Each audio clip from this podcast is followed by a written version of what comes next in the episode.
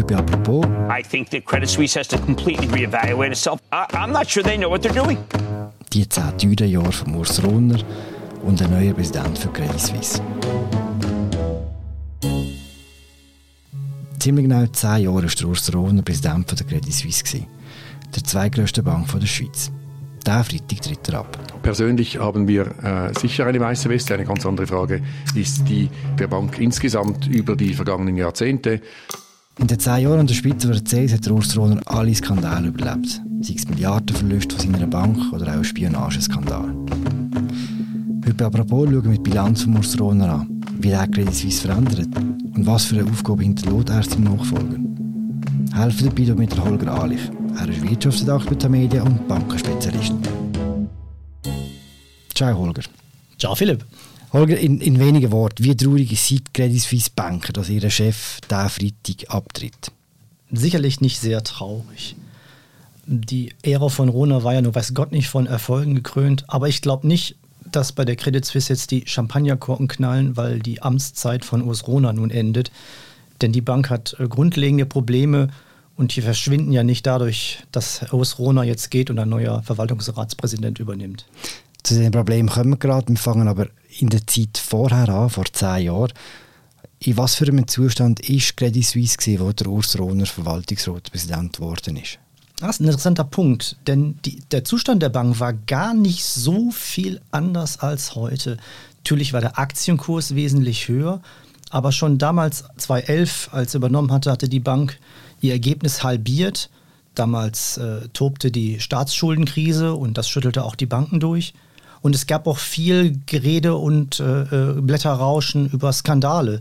Denn damals poppte dann schon auf die Frage, dass die Amerikaner auch die Credit Suisse wegen der Betreuung von unversteuerten Geldern aus den USA äh, kritisch ins Visier nehmen würden. Also schlechte Ergebnisse, Diskussion um die Rolle des Investmentbanking, miese Aktienkursentwicklung. Wenn man so will, hört die CS genau da auf, wo sie vor gut zehn Jahren angefangen hat.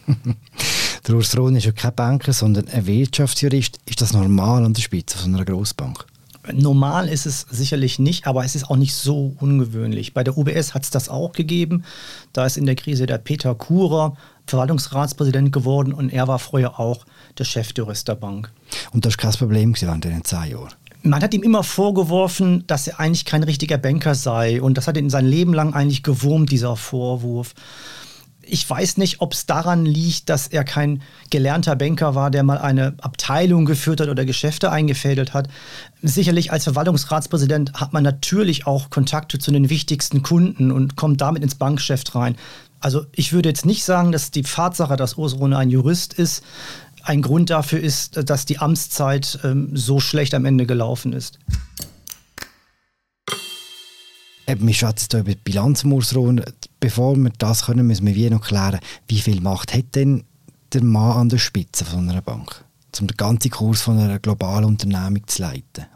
Also er hat schon erheblichen Einfluss. Er ist ja Verwaltungsratspräsident und damit ist er für die Strategie der Bank äh, verantwortlich. Das ist ja anders in Deutschland. Dort ist der oberste der Aufsichtsratspräsident und der ist quasi nur für die Aufsicht dafür verantwortlich, dass die eingewählte Strategie eingehalten wird.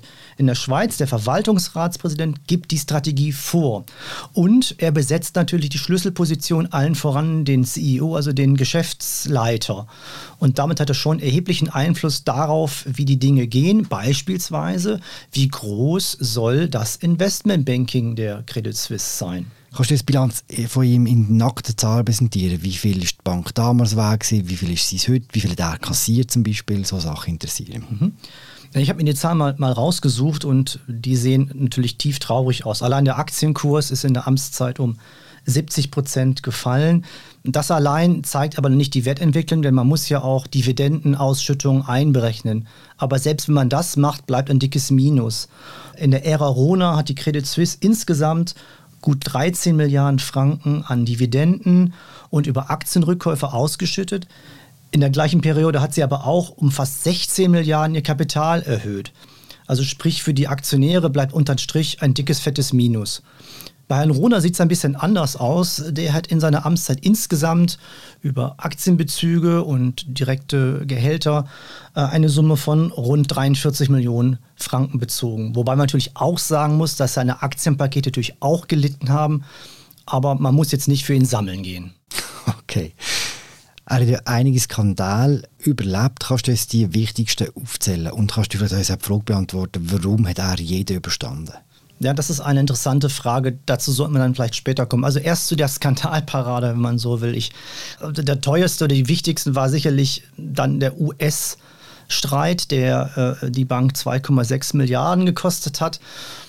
Da war er ja persönlich noch im Visier, denn dann darf nicht vergessen, bevor er Verwaltungsratspräsident äh, wurde, war er ja der Chefjurist der Bank und hat als solcher ja die Regeln, wie die Banker in den USA Geschäfte machen dürfen, mitformuliert. Und es gab von Anfang an, als er Präsident wurde, die Debatte, kann er auch Präsident sein, wenn er da möglicherweise mitverantwortlich ist. Er hat es immer abgestritten, irgendwas gewusst zu haben. Es gibt ja den berühmten Ausspruch von ihm, er habe da, Zitat, eine weiße Weste. Persönlich haben wir äh, sicher eine weiße Weste. Eine ganz andere Frage ist die der Bank insgesamt über die vergangenen Jahrzehnte. Es ist natürlich so, dass Schweizer Banken unversteuerte Gelder angenommen haben, auch die Credit Suisse. Ähm, sicherlich hat er eine politische Verantwortung, aber er hat es immer strikt abgelehnt, da zurückzutreten. Das haben ihn auch dann teilweise auch sehr übel genommen. Der nächste große Skandal war dann natürlich das Spygate. Das ist noch nicht so lange her. Ähm, die Tatsache, dass die neue Unternehmensführung unter Tijane Tiam mit seinem Nummer zwei mehrere Geschäftsleitungsmitglieder hat äh, beschatten lassen. Aus meiner Sicht, aber aus der Sicht des ganzen Verwaltungsrates, war dieser Auftrag zur Überwachung falsch und unangemessen, auch wenn sie subjektiv zum Schutz der Interessen der Gesellschaft angeordnet wurde. Das fing ja an mit Iqbal Khan, der dazu UBS gewechselt ist. Das beschäftigt ja heute noch die Justiz. Und auch der damalige, der frühere Personalchef Peter Görke äh, wurde auch beschattet. Interessanterweise weiß Peter Görke bis heute nicht warum. Er kann sich das überhaupt nicht erklären, denn er war eigentlich mit Tiam nie im Streit und hätte auch damals gar keine wichtige Rolle mehr. Er war eigentlich so eine Art Luxusberater und äh, war auf dem Weg nach England, wo er einen Oldtimer äh, restaurieren ließ äh, und hatte sich auch korrekterweise für, für einen freien Tag abgemeldet. Also er hat jetzt auch nicht mal irgendwelche Verstöße begangen. Die These kann eigentlich nur sein, dass man möglicherweise Material sammeln wollte, um möglicherweise was gegen die Hand zu haben. Aber das muss man klar sagen, ist reine Spekulation. Und jetzt natürlich zum Ende der Amtszeit kommen jetzt die beiden richtig großen nochmal raus. Das Greensill-Debakel. Intransparente Fonds reißen die Credit Suisse in einen Finanzskandal. Einmal die Greensill-Affäre und jetzt Archegos, der Hedgefonds-Zusammenbruch, der extrem teuer war, wo die Bank jetzt bis dato um die 5 Milliarden it's, uh, verloren it's, it's something that uh, it, the bank just really can't shake off. Um, it's announced you know, these, these big uh, executive departures today. There's also been a slew of more mid-level managers who are who are departing, and uh, you know the shares are down 25% in the last month. It's, it's Wobei man sich auch fragt, warum so viel, wieso kann man einer einzigen Partei so viel Geld leihen? Warum hat da die Risikokontrolle nicht äh, funktioniert? Und bis heute gibt es dazu von der Bank keine richtigen Antworten. Hm. Wir fassen zusammen. Milliardenverlust, Spionageskandal, und trotzdem ist der Urs Rohner immer oben geblieben. Warum? Das ist in der Tat faszinierend. Selbst vor den beiden Skandalen, die ich gerade beschrieben habe, gab es ja viel Kritik an Urs Rohner, an seiner Amtsführung, in den Medien, teilweise auch von Aktionären. Aber man muss auch festhalten, er ist immer wiedergewählt worden. Die Aktionäre haben ihm immer die Stange gehalten. Und das ist ein Phänomen. Wenn man sich da umhört, erfährt man, dass Rohner es verstanden hat, die wichtigsten Aktionäre durch persönliche Beziehungen ihm gefällig zu machen oder ein gutes Vertrauensverhältnis zu ihnen aufzubauen. Da sind zwei besonders hervorzuheben. Zum einen die Kataris, die ja seit der Finanzkrise wichtige Aktionär sind und schon die, äh, eine saudi-arabische Großfamilie, die schon vor Urzeiten zur Bank kam, als damals die Credit Suisse die US-Investmentbank First Boston gekauft hat. Denen gehörte die zum Teil. Und diese beiden also vor allen Dingen diese Großaktionäre hat Rona durch regelmäßige persönliche Gespräche auf seine Seite gezogen. Und natürlich sind es auch Finanzprofis, aber eben in diesem Kulturkreis zählt natürlich das persönliche Vertrauen sehr viel. Und wenn man da einmal eine vertönliche Vertrauensbasis aufgebaut hat, ähm, dann wirkt die lange fort und man stellt es ja fest, es hat ihn bis heute im Amt gehalten. Und das muss man ja auch mal anerkennen, dass ihm das gelungen ist, was ja keine Selbstverständlichkeit ist. Aber das ist die Erklärung dafür, warum er bis heute noch Präsident ist. Hm. Ins Jahrzehnt von äh, Urs Rohner an der Spitze vom Verwaltungsrat fallen auch zwei große politische Sachen, und zwar das Ende vom Bankgeheimnis und die äh, stärkere Regulierung vom ganzen Bankenplatz. Was hat Urs Rohner mit dem gemacht? Die Credit Suisse hatte ja den großen Startvorteil, dass sie in der Finanzkrise eben nicht Staatshilfe in Anspruch nehmen musste. Und sie hatte dadurch wirklich einen Vorteil gegenüber der UBS, die mit sich selbst beschäftigt war. Und man muss einfach eingestehen, dass die Bank diesen Vorteil nicht genutzt hat und jetzt eine UBS auch wirklich deutlich überholt worden ist. Das ist sicherlich ein Manko und das muss sich auch Usrona vorhalten lassen, dass das so möglich war. Am Freitag hat der Urs Rohner seinen letzten Auftritt an der Generalversammlung. Was erwartest du von diesem letzten Auftritt? Was man so hört, wird es jetzt keine mea culpa Rede werden. Es wird, man wird nicht viel erwarten, weil einfach die Generalversammlung ohne Publikum stattfindet wegen Corona. Das ist natürlich Glück für Osrone, weil natürlich der Aufgalopp der Kleinaktionäre, die ihm natürlich alles vorhalten würden, das bleibt ihm jetzt erspart. Dennoch ist es nicht ganz unspannend. Meine Runde steht nicht mehr zur Wiederwahl, das hat sich erledigt. Aber äh, mehrere Großaktionäre und wie auch wichtige Stimmrechtsberater rufen dafür auf, im Verwaltungsrat Korrekturen vorzunehmen und beispielsweise den Herrn Gottschling, Chef des Risikoausschusses, abzuwählen. Und das ist bei Banken oder überhaupt bei Großkonzernen sehr selten, dass ein amtierendes Mitglied von den Aktionären abgewählt wird. Sollte das wirklich passieren, wäre das sehr bemerkenswert. Und was man so hört, für Herrn Gottschling wird es wirklich eng, ob, ob er nochmal wiedergewählt wird.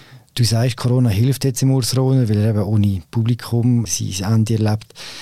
Es gibt ja eine Geschichte, die man sich erzählt in Zürich, und zwar die von Marcel Ospel, wo er Chef der UBS war und dann zurückgetreten ist mit einer ähnlich bescheidenen Bilanz wie der Urs Rohner jetzt bei der CS hat er offenbar, der Herr Ospel wäre in die Kronenhalle essen und ist dann dort ausgepfiffen worden und hat dann in Zukunft äh, das Restaurant gemieden.